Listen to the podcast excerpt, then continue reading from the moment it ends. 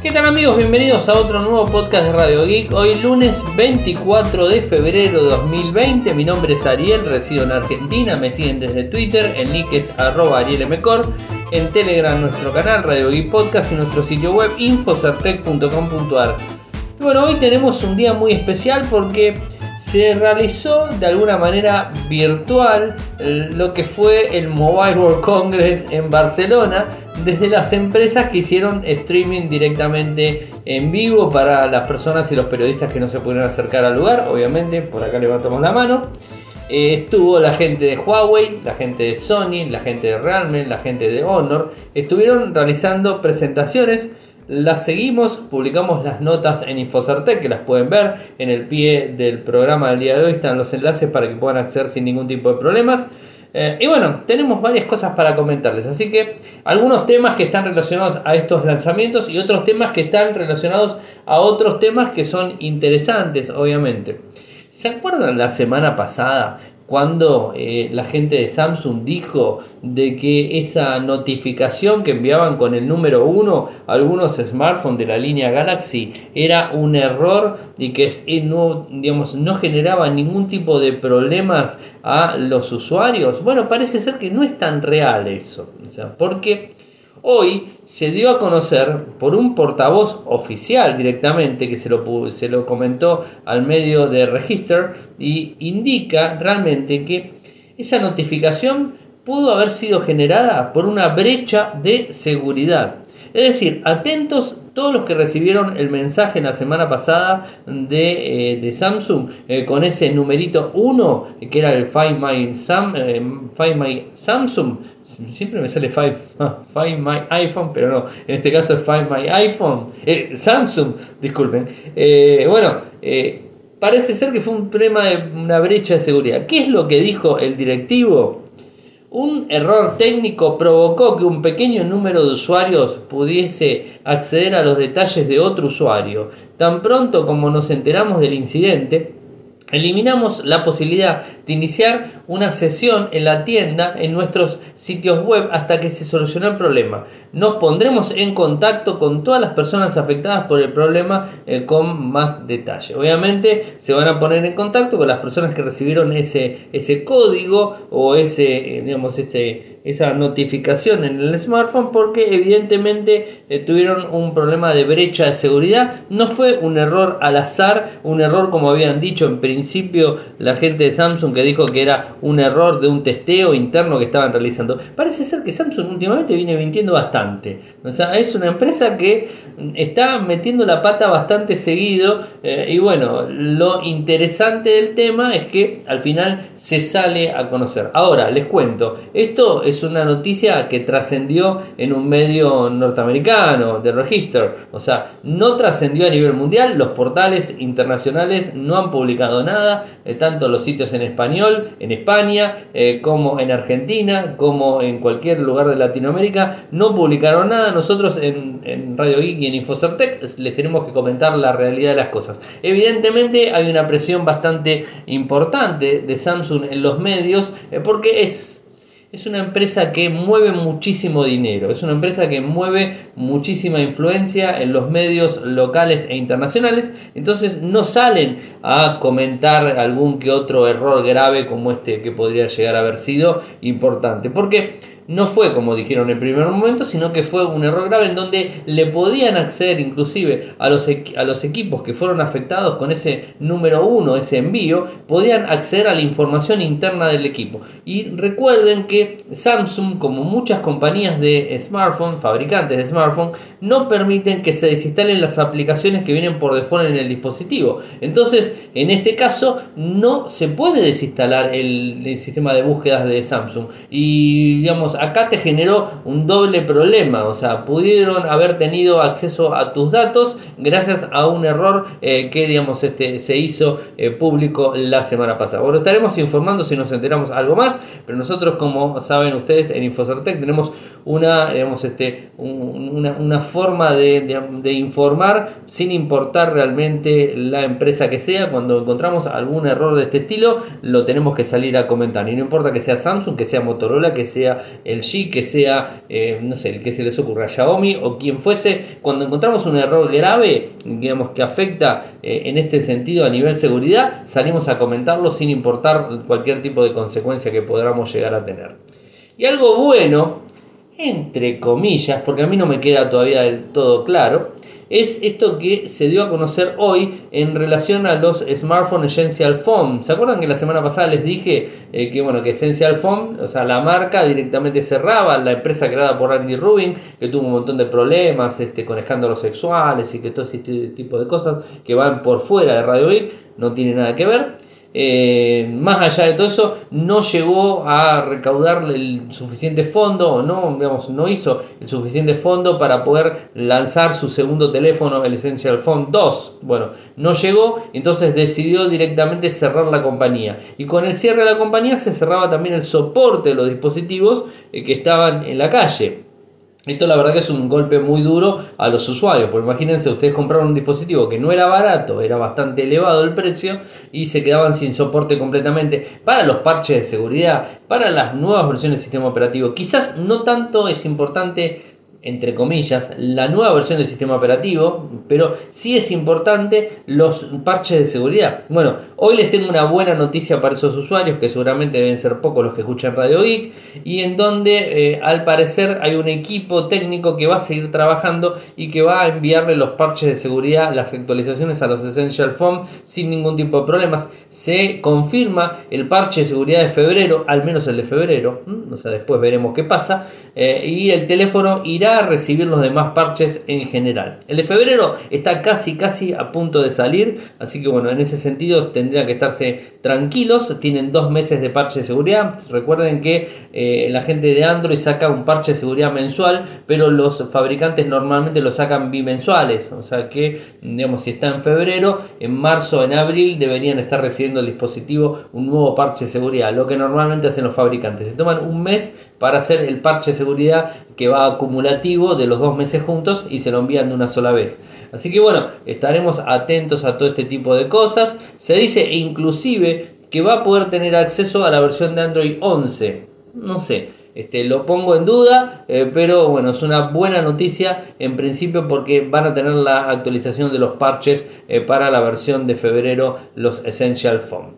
Después, por otro lado, se mm, reprogramó el lanzamiento de eh, la gente de Oppo con el Find X2 va a ser para el 6 de marzo, se iba a hacer el 22 de febrero, o sea, esto lo habíamos comentado ya, era una de las presentaciones que se iban a estar haciendo previo al Mobile World Congress los días eh, anteriores. Ustedes saben que la feria arrancaría recién hoy, el 24, y terminaría el viernes, si mal no recuerdo la fecha, eh, creo que sí y los días eh, previos a, lo que es la feria en sí se hacen los lanzamientos de los fabricantes. Oppo había decidido lanzar el 22, o sea, el, día sábado, eh, pero lo tuvo que reprogramar por todo esto del coronavirus y el, digamos, el cierre de la Mobile World Congress y supuestamente va a ser ahora el próximo fecha de lanzamiento el 6 de marzo, en donde veremos un Oppo Find 2 eh, que traería un chipset 865, pantalla QHD+, probablemente con 8 GB de RAM de memoria, 256 de almacenamiento interno,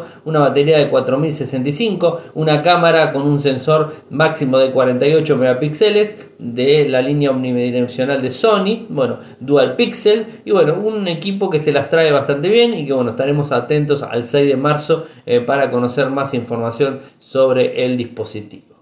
¿Qué más? Tal cual les prometí, el día viernes subimos el podcast review del Motorola One Macro, para el que digamos, este, lo pudo descargar anteriormente desde Patreon, eh, seguramente lo, ya lo tiene, pero para los usuarios convencionales y a los que descargan Radio Geek desde Infocertec o desde cualquiera de los canales que tenemos eh, en, digamos, este, en los, cualquier podcaster o podcaster, como se les dice. Bueno, lo pueden descargar recién desde el viernes, se los publiqué tempranito a la mañana.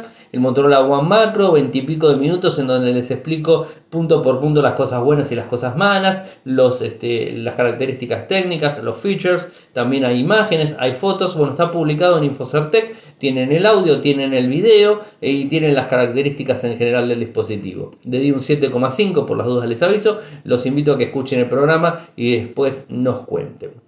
¿Qué ha sucedido con Cami? Bueno, subió una nueva, eh, un, nuevo, un nuevo programa, me sale mal, disculpen, eh, un, nuevo capítulo de, en, su, eh, en su canal de YouTube, losmundosdecami.com, youtube.com, losmundosdecami.com, en donde hizo un reading blog de leyendo La ladrona de la luna, un reading blog que es algo así como un paso a paso de lo que fue haciendo en la medida que fue leyendo el libro. Es un video eh, on-off que lo pueden ver directamente. Ahí está, está subido, son 20 minutos.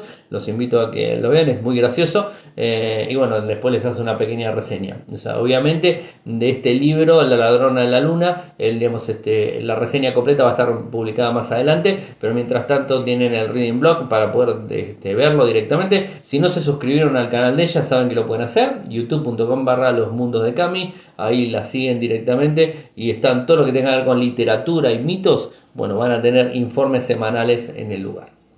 Che, ¿qué más? Bueno, voy a ir a todas las notas que no tienen nada que ver con el, con el mobile, iba a decir mobile, pero no es mobile, con el lanzamiento que se iba a dar en el mobile, pero voy a ir con una nota que me pareció interesante comentar, y es que al fin y al cabo, la gente de Microsoft eh, va a sacar un sistema operativo basado en Linux, en Linux 100%. O sea, eh, es un proyecto que se dio a conocer hace dos años, se llama Azure eh, Spear OS y está destinado exclusivamente al Internet de las Cosas. Están enfocando en reforzar la seguridad de 46.600 millones de dispositivos en los que se van a integrar en 2025. Este nuevo sistema, Azure Shaper eh, OS, está basado en Linux directamente. Eh, y en 40 años de la existencia de la compañía jamás basaron un sistema operativo completamente en Linux. Bueno, en este caso va a estar disponible eh, es, un, es, un, sistema operativo muy liviano, muy chiquitito. Es por eso también una de las cosas eh, que decía la gente de Microsoft, el, digamos, el presidente de Microsoft, Brad Smith, decía de que Windows queda demasiado grande para el proyecto de este estilo, o sea, muy grande en tamaño, y, digamos, en condiciones y todo eso. Eh, pese a que hace seis años que vienen eh, tratando con diferentes versiones de Windows On Device, pero bueno, evidentemente les hizo más, eh, más eco y más, este, les da más resultado utilizar una versión directamente montado en Linux. Recordemos también que la gente de Microsoft con Windows 10 tiene la posibilidad de instalar eh, Ubuntu, o sea, tiene un acuerdo con Canonical y puedes instalar Ubuntu dentro de Windows 10 y no solamente eso, sino que también puedes instalar un Bash para el que no quiere instalar el sistema operativo, instalar un Bash directamente interno en el sistema operativo Windows 10 y utilizar el, sistema como si fuera una consola dentro de Windows. Así que muy interesante por ese lado. O sea, Microsoft está cambiando muchísimo su, eh, su expectativa y su forma de trabajar eh, para bien. O sea, de mi forma de ver es una cosa que esto está haciendo muy bien, creo.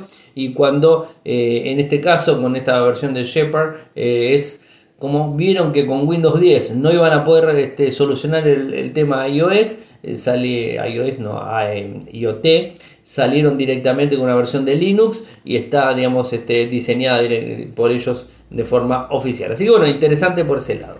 Y ahora vienen los lanzamientos. Así que bueno, vamos a tratar de hacer un resumen de los lanzamientos que hoy escuchamos o que hoy seguimos. Eran, la verdad, les tengo que ser sincero, era muy temprano en la madrugada no, no seguí ninguno, seguí un solo evento eh, que tuvo que ver con Huawei, eh, que estaba casi al mediodía hora argentina, todos eran eh, horario madrugada, horario argentina, o sea, eran, eran tarde para España, pero para nosotros tocaba a las 4 de la mañana, a las 6 de la mañana, a las 9 de la mañana, y la verdad que en Argentina estamos, no sé si saben, pero estamos de feriado, o sea, aquí en Argentina tanto lunes y martes estamos de carnaval, de feriado nacional, eh, más allá de todo eso, yo trabajé, pero me tomé un tiempito, me levanté un poquitito más tarde de lo normal, empecé a publicar las notas y dije, bueno, vamos a seguir las conferencias en vivo que pueda en el horario que me levanté, o sea, nueve y pico de la mañana.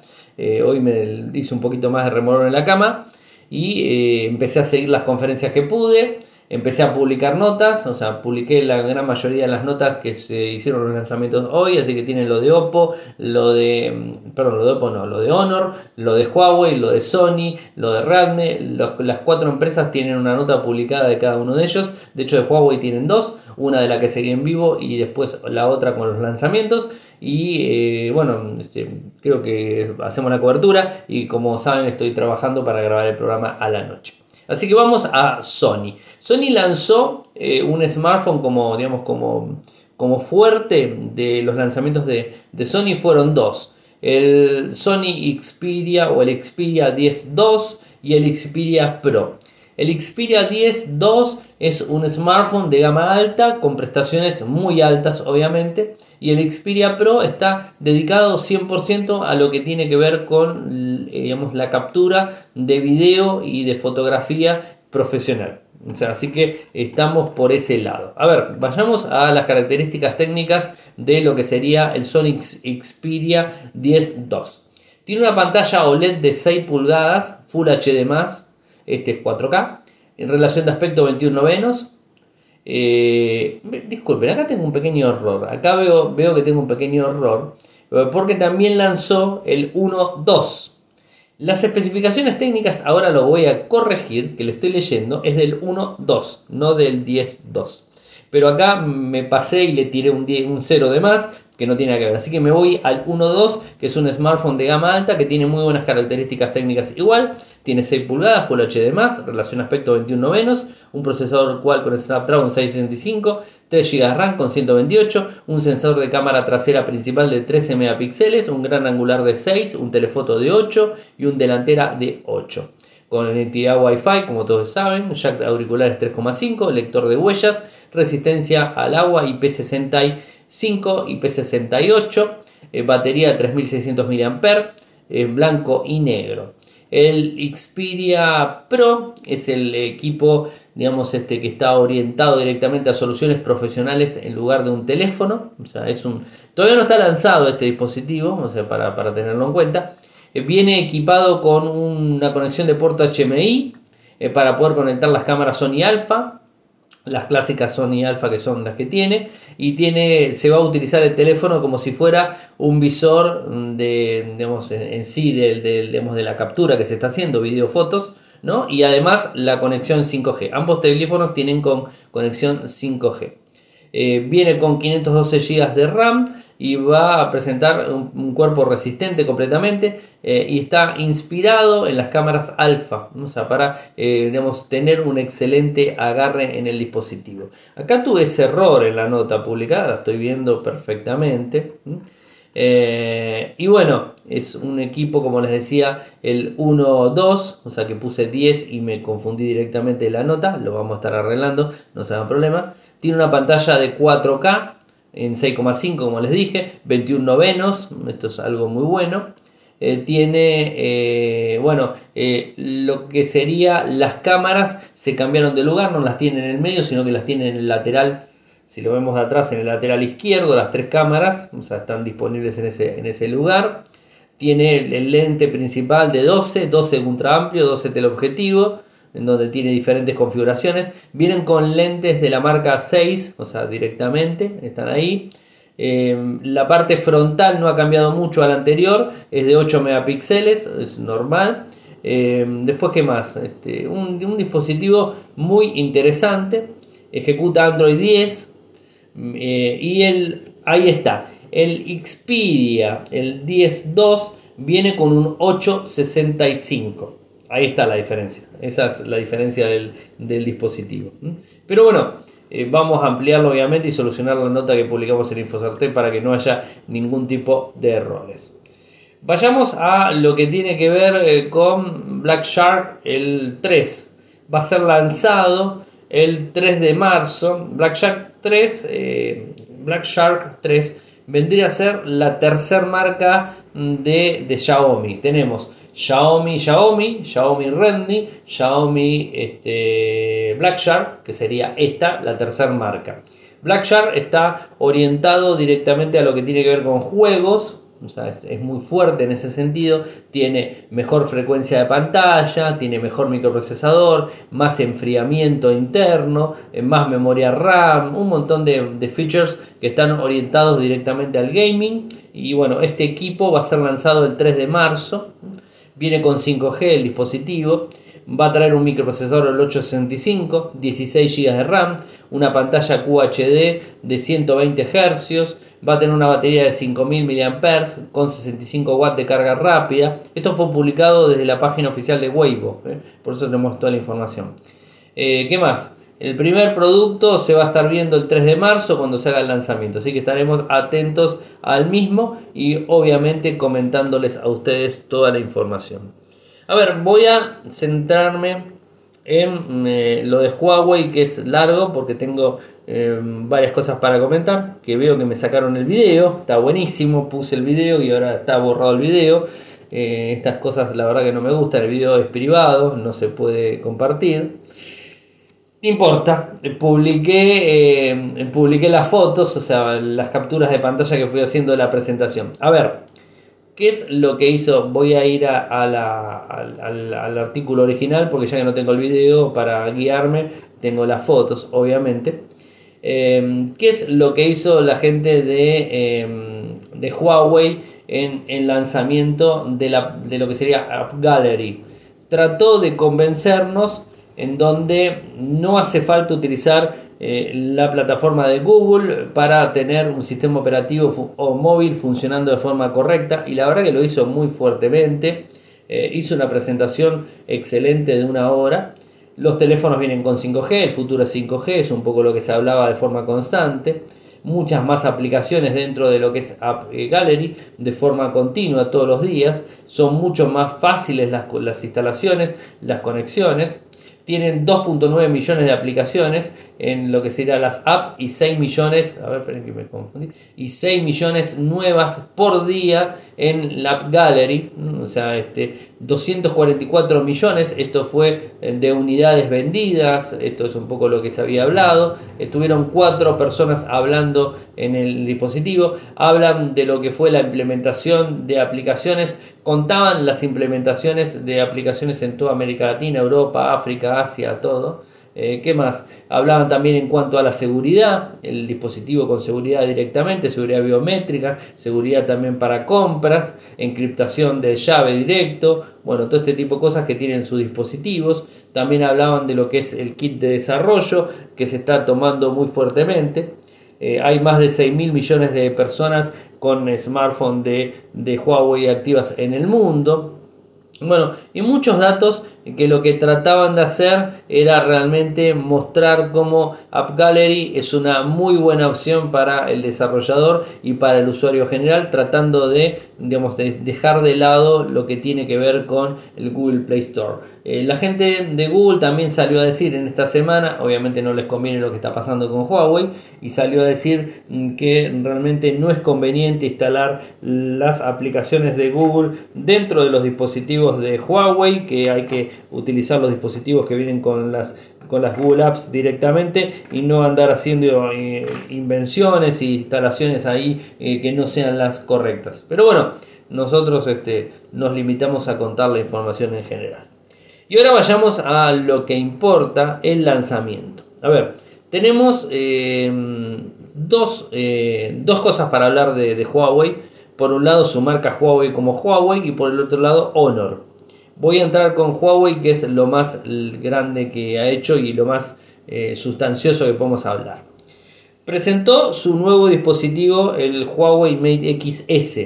Recuerden que el año pasado en el mobile habían presentado el Huawei Mate X y que se vendió en China y que no tuvo mucho efecto en realidad y que se está vendiendo solamente en ese país y es un equipo digamos plegable como ustedes ya saben del lado de afuera quedan las pantallas cuando se abre se abre en una pantalla directamente A mí me pareció innovador, el modelo me gusta más que el Galaxy Fold, o sea, tengo que ser sincero, pero también tengo que decir que el Galaxy Fold es más seguro por una cuestión de que dobla la pantalla para adentro, en este caso la dobla hacia afuera, en donde se cae el teléfono y se rompe la pantalla. En cambio en el Galaxy Fold, al estar adentro se puede caer el teléfono, se puede romper otras cosas, pero la pantalla es más difícil que se rompa. ¿no?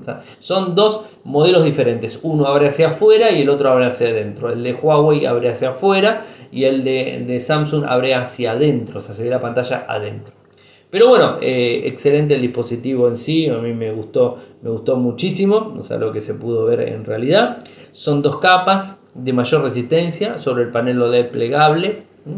Eh, tiene una, un microprocesador Kirin 990, o sea, han actualizado. Le hicieron una lavada de cara, como quien dice, o sea, no es no es que es un dispositivo nuevo, sino es un dispositivo similar al Mate X del año pasado, pero con features más actualizados a la hora del día, ¿no? O sea, tiene una diagonal completa en pantalla grande de 8 pulgadas, con una resolución de 2480 x 2200, 2200, es una pantalla de 8 pulgadas, es una tableta directamente. Cuando se pliega, queda una pantalla principal de 6.6 pulgadas, relación 19.5 novenos, mientras que la parte posterior del equipo, la pantalla de super alta es 25 novenos, que puede quedar con un visor tipo selfie. A ver, ¿qué más? Trae un lente eh, principal de 40 megapíxeles con un foco de 1.8, teleobjetivo de 8, 2.4 con OIS, un lente de gran angular de 16 megapíxeles con un foco de 2.2, también un módulo TOF para lo que tiene que ver con el chequeo y de vuelta para la información y digamos este el, mejor foco que se pueda tomar. Eh, tiene también una detección de bordes aún mejor excelente con el forma bokeh, o sea, esto está incorporado. Las selfies las toma con las cámaras principales, como les dije. El interior eh, trae una bisagra del tipo Falcon Wing de Huawei, que dice que es más robusta que la del año pasado. Esto es un poco lo que se dice. Eh, una batería de 4500 mAh con una carga rápida de 55. Eh, está incluido dentro de la caja. Viene con EMUI 10, viene con Android 10, no trae las Google Apps, o sea, por las dudas les aviso, viene sin las Google Apps, viene con la App Gallery directamente. Mm, que digamos acá dice Huawei confía en su sistema llamado HMS, Huawei Mobile Services, que sería algo similar a Google Services, en este caso sería Huawei Mobile Services, y la tienda es App Gallery, o sea, para que tengan en cuenta no es la tienda. A pesar, ahora voy a hablar de algo al respecto. El teléfono vendría con 8 GB con 512 de almacenamiento y su costo sería 2.499 eh, euros eh, y comenzará a venderse en todo el mundo a partir del próximo mes. Así lo confirmó Richard Xu, el CEO de Huawei. A ver, yo quiero, hago un parate acá y después sigo con los demás eh, lanzamientos de Huawei. Quiero hacer un parate y decir algo. Me parece que se planteó de una manera muy fuerte Huawei y digamos, le dio un, golpe bastante duro a, Google y al gobierno norteamericano en sí, diciéndoles nosotros no nos interesa la tienda de Google, podemos este, valernos por nuestros propios medios, podemos sacar nuestra propia tienda, podemos convencer a los desarrolladores para que desarrollen para nosotros, podemos hacer un montón de cosas y tenemos un músculo grande para seguir adelante. Y lo cierto es que las ventas de los dispositivos Huawei, después del bloqueo a nivel internacional que le hizo el gobierno de Estados Unidos, se dispararon igual y sigue siendo el segundo provider más que vende más equipos en todo el mundo. O sea, lo ha pasado Apple y lo sigue pasando Apple larga y cómodamente. Así que evidentemente no impactó. Yo no sé si otra empresa, o sea, no sé, llamemos Xiaomi por ejemplo, podría haber tenido el, suficiente, suficientemente músculo como para soportar un embate de este sentido. ZTE no lo habría soportado directamente. Samsung no sé si lo habría soportado, no creo que lo soporte tampoco, eh, pero Samsung lo soportaría con otros de los dispositivos que vende, porque Samsung no es solamente teléfonos. Entonces, de última se retira de, de los teléfonos y se dedica a los demás equipamientos que lo hace y muy bien a lo largo de todo el mundo. O sea que no tendría ese problema. En cambio, Huawei es antenas de telecomunicación, algún que otro producto, pero más que nada smartphone, o sea, antenas y smartphone son las dos puntas fuertes que tiene Samsung, eh, Huawei. Y creo que lo viene haciendo muy bien, por más que no tenga el ecosistema de, de, Apple, de, disculpen, de, Google directamente en los teléfonos, creo que lo viene haciendo muy bien. Así que bueno, me parece como para destacar esta, esta situación, ¿no? Y creo que por eso estaba también interesado en ver la, la conferencia que dio el HDD en 2020, en donde hablaba de, de todo lo que era cómo llevaba adelante este problema con las aplicaciones, cómo el ecosistema iba avanzando, cómo tenían cada vez más desarrolladores que estaban conformes con ellos y tenían más ganancias y estaban más contentos que con, Google. Eh, y bueno, creo que Google en este sentido va a empezar a tambalear y si digamos, este, los demás fabricantes chinos empiezan a ver esto eh, como una amplia salida, van a dejar de confiar en Google, van a dejar de pagarle a Google y van a salir con sus propias tiendas. Y esto les va a romper los esquemas a, todo Google y al gobierno norteamericano. Pero bueno, no me quiero adelantar en algo que no sucedió todavía, pero ya hay palabras, este, ya hay muchos, este, muchas reuniones en, los fabricantes chinos eh, para tratar de salir con una opción que englobe a todos los fabricantes chinos y que deje de lado a Google directamente. Así que Google la tiene bastante difícil por lo que estamos viendo. Pero bueno, es un poco mi opinión personal, ¿no? Habrá que ver en, los números después cómo se lleva adelante. Mientras tanto, así es la historia. Después también lanzó una Huawei Mate eh, Pro, MatePad Pro. Es una, una tablet. Sigue apostando por las tabletas de 10.8 pulgadas tiene un agujero en pantalla para lo que sería la cámara frontal, un procesador Kirin 990, conectividad 5G en algunos modelos, lindos dispositivos, linda tableta con teclado también me pareció interesante. Los costos los veo elevados, o sea, no, no los veo nada económicos. Les cuento, la media pad Pro de 6 GB con 128, 549 euros. La de 8 con 256, 649 euros. La media pad eh, Pro de 8 con 256 y Wi-Fi eh, está... Em, más el, PEM directamente, 749. Las LTE, la Mate Pro de 6 con 128, LTE 599 y la Mate Pro de 8 con 256, 699. A mí sinceramente me hace mucho ruido y, digamos acá tengo que diferir un poco, ¿no? Con lo que hablaba antes y todo. Creo que antes de pagar una, una tableta estos montos, yo creo que iría por un iPad directo ya me conocen y ya ustedes saben, no lo quiero Apple, no, soy muy fan, no es que no lo quiera, no soy fanático de Apple y digamos critico muchas de sus, de sus este, eh, cuestiones que hace, pero en este sentido creo que eh, la verdad la gente de, de Apple con el iPad hace un trabajo excelente y creo que los costos no, se condicen, o sea, de 549 ponemos un poco más y compramos un iPad, me parece, ¿no? O sea, eh, y más allá los modelos más caros, me parece que por ese lado van. Pero bueno, o sea, el que quiere un sistema operativo eh, basado en Android y con las aplicaciones App Gallery directamente, y creo que es una buena opción. Y más allá de que Google, por ejemplo, está optando muchísimo por las Chromebook, o sea, con Chrome OS, y no está optando tanto por las tabletas. Así que bueno, es un nicho que está quedando medio descubierto, que lo tiene Samsung, lo tiene ni siquiera el G. O sea, está en Samsung hay un montón de tabletas chinas y después está Huawei ahí haciendo fuerza. Así que creo que es una buena opción y que no tiene que salir del mercado. Y también tiene portátiles una portátil, la MateBook X Pro, que eh, llega también oficialmente eh, con la serie D de MateBook, eh, llega a mercados occidentales directamente. Se lanzó en China, ahora se lanza de forma internacional, nueva edición, componentes internos más rápidos, vienen diferentes colores, vienen color verde, gris, y hemos este, plateados, ¿no? los que vienen internos. Los microprocesadores son un Core i7, mm, Core i5, eh, usando el proceso de fabricación de 14 nanómetros.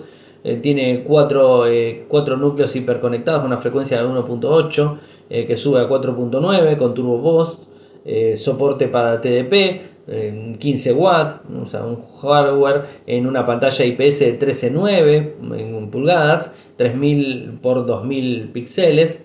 alcanza los 450 nits de lo que sería eh, la, resolución, no, sino lo que sería la luz que brinda la pantalla, un contraste de 1500 a 1, tiene una GPU discreta Nvidia GeForce MX250 con 2 GB de RAM, GDR5, eh, y una batería de 57.4 eh, watts y un peso de 1,33 es muy livianita Estará disponible a partir de abril en Europa, Asia Pacífico, Rusia, Japón, Medio Oriente, América Latina y los valores estarían en 1.499 euros.